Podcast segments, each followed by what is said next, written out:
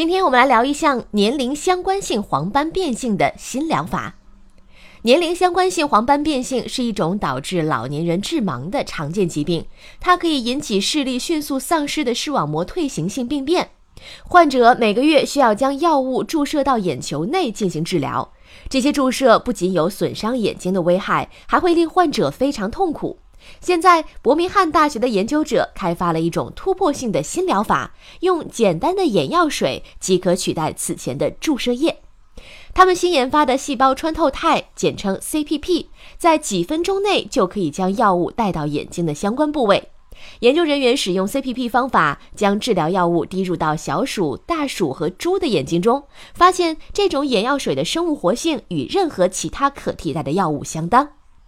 研究者说，基于细胞穿透肽 CPP 的药物可能通过改变给药途径，对年龄相关性黄斑变性的治疗产生重大影响。与目前的治疗相比，这种眼药水可以让患者有效地自行管理药物，减少不良反应，并使医疗成本显著降低。